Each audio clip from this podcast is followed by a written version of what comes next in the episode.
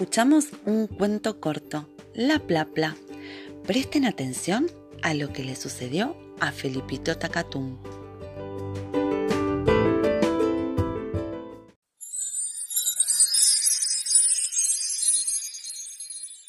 Hoy les voy a contar el cuento La Plapla de María Elena Walsh. Felipito Tacatún estaba haciendo los deberes. Inclinado sobre el cuaderno y sacando un poquito la lengua, escribía enruladas M's, orejudas L's y elegantísimas Z's.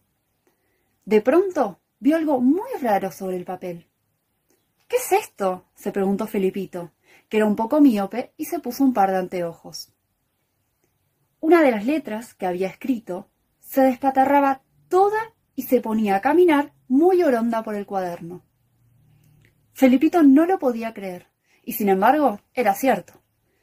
La letra, como una araña de tinta, patinaba muy contenta por la página. Felipito se puso otro par de anteojos para mirarla mejor.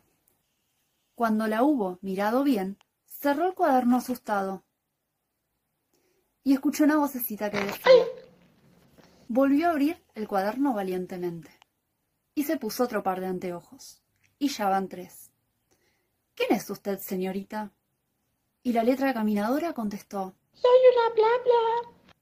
¿Una plapla? preguntó Felipito, asustadísimo. ¿Qué es eso? ¿No acabo de decirte? Una plapla soy yo. Pero la maestra nunca me dijo que existiera una letra llamada plapla. Y mucho menos que caminara por el cuaderno. Ya, ya lo sabes. Has escrito una plapla. ¿Y qué hago con la plapla? Mirarla. Sí, la estoy mirando. Pero, ¿y después? Después, nada. Y la plapla siguió caminando sobre el cuaderno, mientras cantaba un vals con su voz chiquita y de tinta. Al día siguiente, Felipito corrió a mostrarle el cuaderno a su maestra, gritando entusiasmado Señorita, mire la plapla, mire la plapla. La maestra creyó que Felipito se había vuelto loco, pero no. Abrió el cuaderno y allí estaba la plapla, bailando y patinando por la página, y jugando a la rayuela con los renglones. Como podrán imaginarse, la plapla causó mucho revuelo en el colegio. Ese día nadie estudió.